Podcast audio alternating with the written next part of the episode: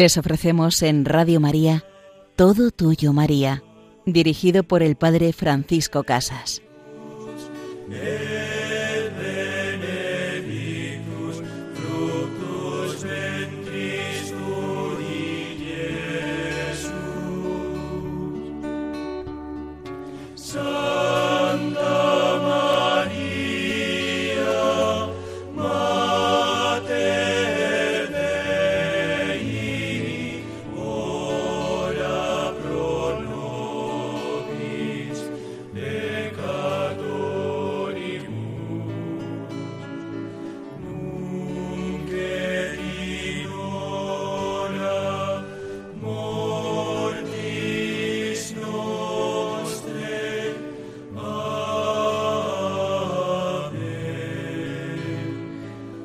Santa María, Madre de Dios, ruega por nosotros pecadores. Escúchanos, querida Madre, llévanos siempre al corazón de tu Hijo Jesús.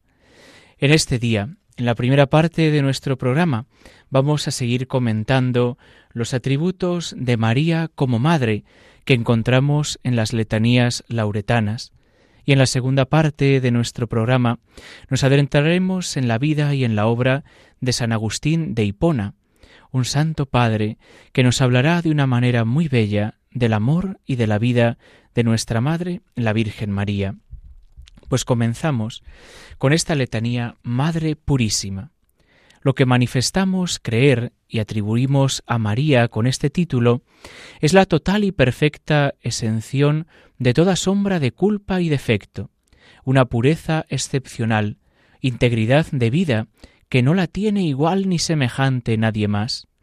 El pontífice San León escribe que en las diversas vicisitudes de la vida no hay ni aun la persona más perfecta que de vez en cuando no se manche con el polvo de la tierra. En el libro de los Proverbios dice que siete veces cae el justo, caídas ligeras y veniales, pero caídas. Únicamente en María nada que sea mancha se encuentra en ella. Por eso la denominamos Madre Purísima. También se la invoca como Madre Castísima. Se refiere al brillo de la virginidad en cuanto al alma, esto es a la perfecta pureza de pensamientos y afectos. Ella conservó durante toda su vida esta pura castidad del alma, abierta sólo para Dios, preparada sola para Él, no se entretuvo con ningún placer de esta tierra, sino que todo era referido en ella a Dios. No se paraba ni en rosas, ni en flores, en olores, ni en luces, sino que tenía su alma solamente abierta y dispuesta para Dios. María es invocada también como Madre sin mancha. Madre sin mancha expresa la limpieza de los sentidos externos. La causa de la admirable pureza virginal de María no fue la exención en ella del pecado original. La primera y más eficaz razón fue la gracia de Dios, pero ella cooperó a esta gracia con todos los medios, guardando rigurosamente sus sentidos externos, sus ojos para la contemplación de todas las cosas en las que encontraba los vestigios de Dios, de la sabiduría y del poder divinos, los oídos y la boca para escuchar y para pronunciar las alabanzas de Dios. Ella hacía en este mundo lo que los ángeles hacen en el cielo, y mejor aún que ellos, amar y alabar a Dios. Y por eso podemos verla que desde el primer instante en que fue hecha Madre de Dios, desde el primer instante de la encarnación del Verbo en su seno, ella consagró su vida entera a su Hijo, y ya en el éxtasis de esa consagración, en el nacimiento del Redentor, consagraría todos sus sentidos para alabar y adorar al Verbo eterno de Dios, al Mesías esperado desde todos los tiempos. Querido Hijo, mis ojos para mirarte, mis manos para acariciarte, mis labios para besarte. Y así cada uno de nosotros somos invitados a vivir sin mancha, castos, puros, abiertos y llenos al amor de Dios. María es invocada también en esta misma línea como madre sin corrupción, pureza de vida y santidad de costumbres. En María Santísima, todos sus pensamientos, palabras y obras siempre fueron para gloria de Dios. Debemos entender que no sólo su alma, sino también su cuerpo fue llevado al cielo después de, con los apóstoles, preparar ese camino eterno, de tal manera que no pasó ni un periodo en el sepulcro. Su cuerpo santísimo no experimentó la corrupción.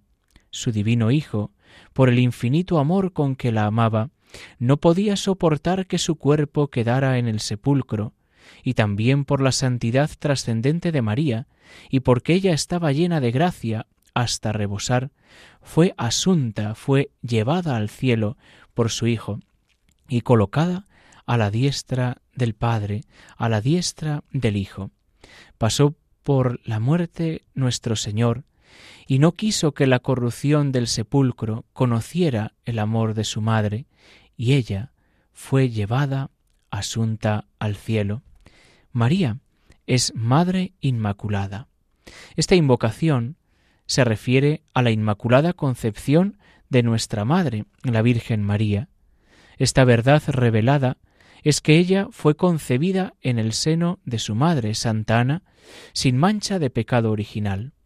El pecado original es el pecado de la infidelidad y desobediencia a Dios, cuyas consecuencias hemos heredado. Todos nacemos en este estado, y el sacramento del bautismo es el medio por el cual somos liberados de él.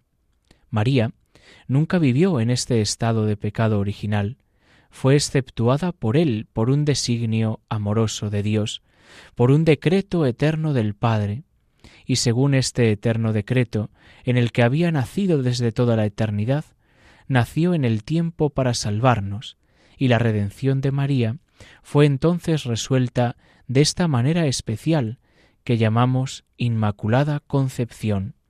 Ella fue redimida en previsión de los méritos de su divino Hijo Jesús. Por tanto, Madre Inmaculada, sin corrupción, sin mancha, castísima, purísima, así cada uno de nosotros somos invitados a mirar esta luz de Dios en María, a mirarla como esa luna que deja atravesar la luz del sol, para que ella nos ayude a vivir llenos de gracia, a vivir entregados siempre al amor de Jesucristo. Y para eso tenemos que pedirle, como hacíamos al inicio de las letanías, que tenga piedad de nosotros, que nos oiga y nos escuche, que purifique nuestros labios, que purifique nuestra alma y nuestro corazón, para ser templos de Dios pues como madre te invocamos y como madre deseamos que nos acojas y recibas. Y así, eh, con esta canción, os invito a que podamos hacer una oración pidiéndole a nuestra Madre que nos coloque junto a su Hijo, que nos reciba como a hijos amados.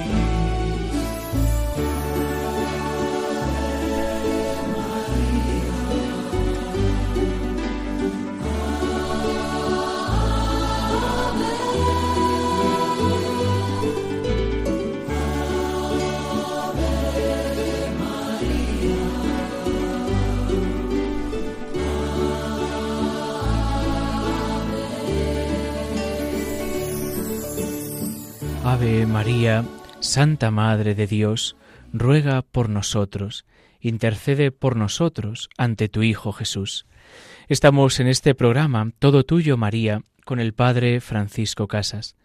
Y en la primera parte de nuestro programa hemos profundizado y explicado las letanías lauretanas en sus atributos a María como Madre, Madre purísima, castísima, sin mancha, Madre sin corrupción y Madre Inmaculada.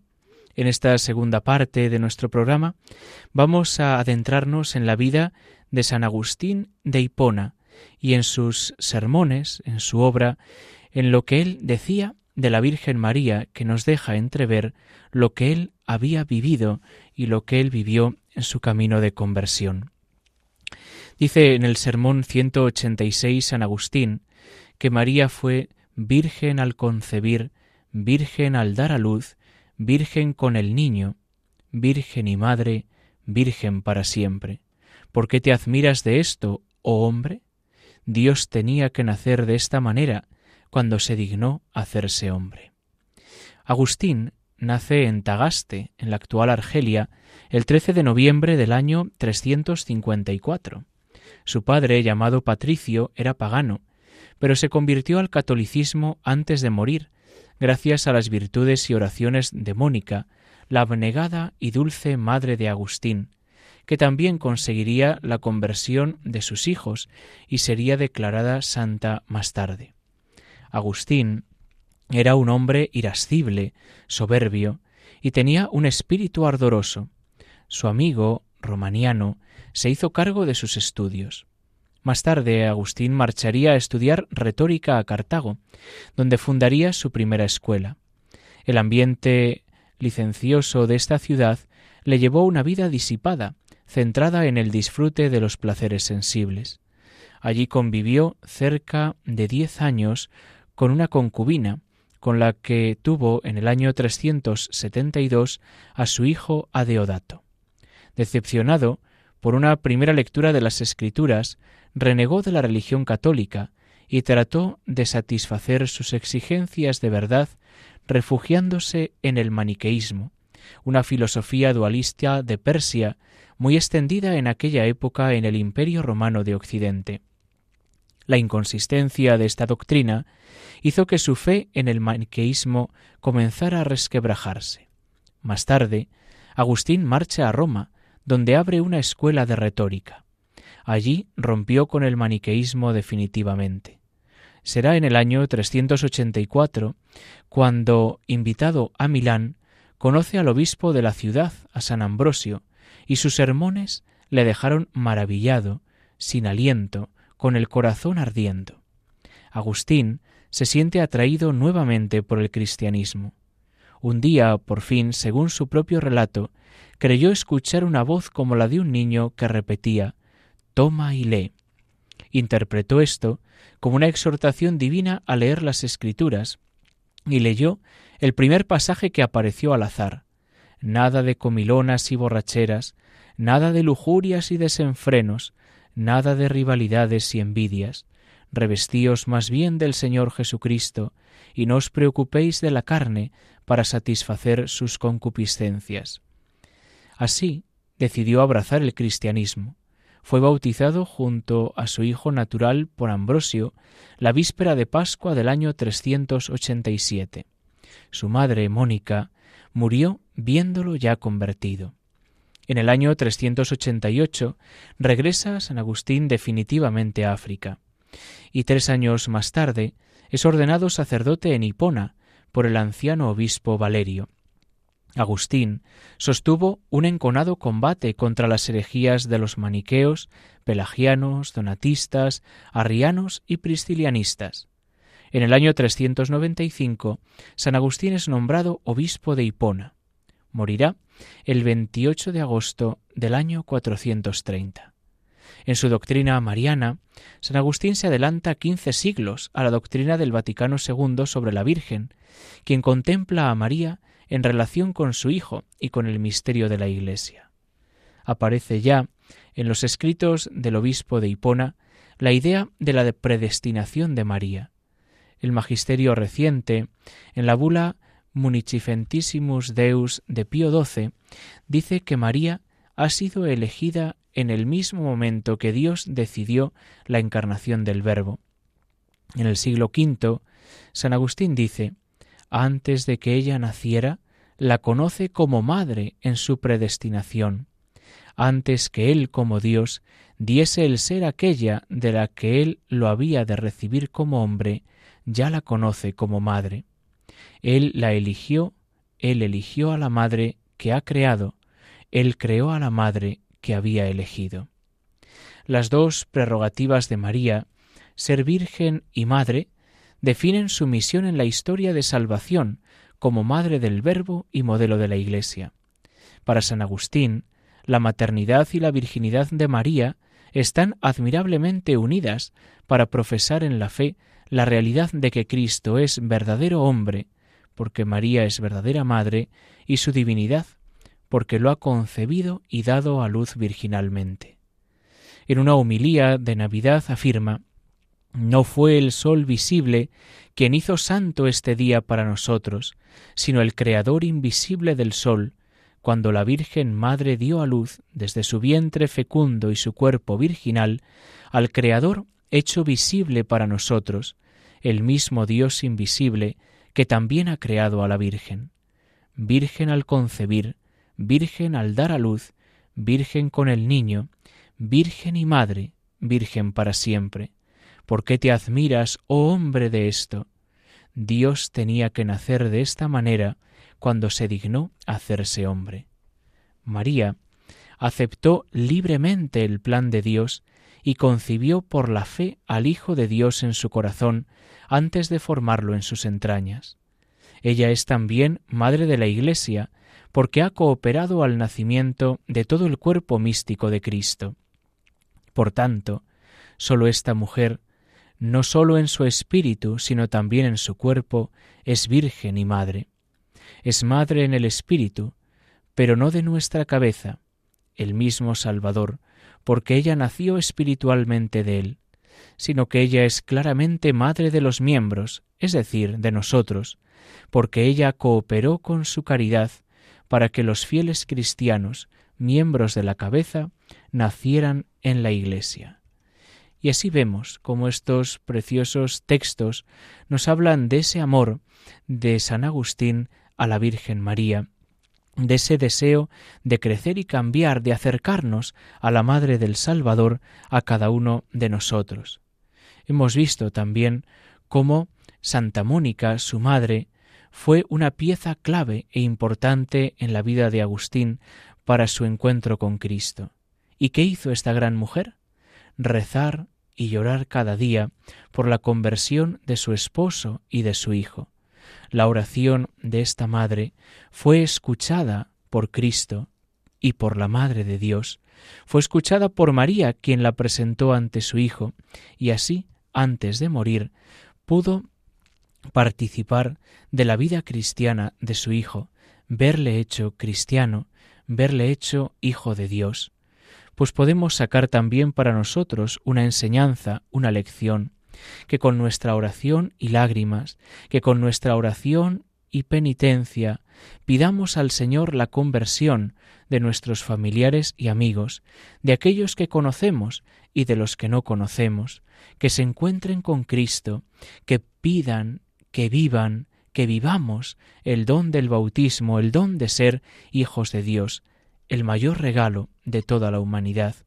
Y no podemos entretenernos en este deseo, no podemos dejarlo para mañana, como un día un amigo de Agustín cuando fue a visitarlo y le contó la vida de San Antonio y le impresionó mucho, le animaba a avanzar por el camino recto y le decía ¿Hasta cuándo, Agustín? ¿Hasta mañana? ¿Por qué no hoy? ¿Por qué no ahora? Toma y lee, toma y lee. ¿Y por qué no ahora? ¿Por qué no en este momento decides convertirte y cambiar de vida? ¿Por qué no ahora nos ponemos a rezar y pedir por la conversión de los pecadores, que somos nosotros los primeros, y también aquellos que conocemos, que el Señor encienda nuestros corazones en su amor, que nuestra Madre nos introduzca siempre en el amor de Jesucristo, nos haga participar de su vida, de su misión y de su gloria. Os invitamos a poder escuchar de nuevo este programa en el podcast de Radio María, todo tuyo María, arroba radiomaria.es, y recibimos la bendición de Dios Todopoderoso, Padre, Hijo y Espíritu Santo, desciendan sobre vosotros. Alabado sea Jesucristo.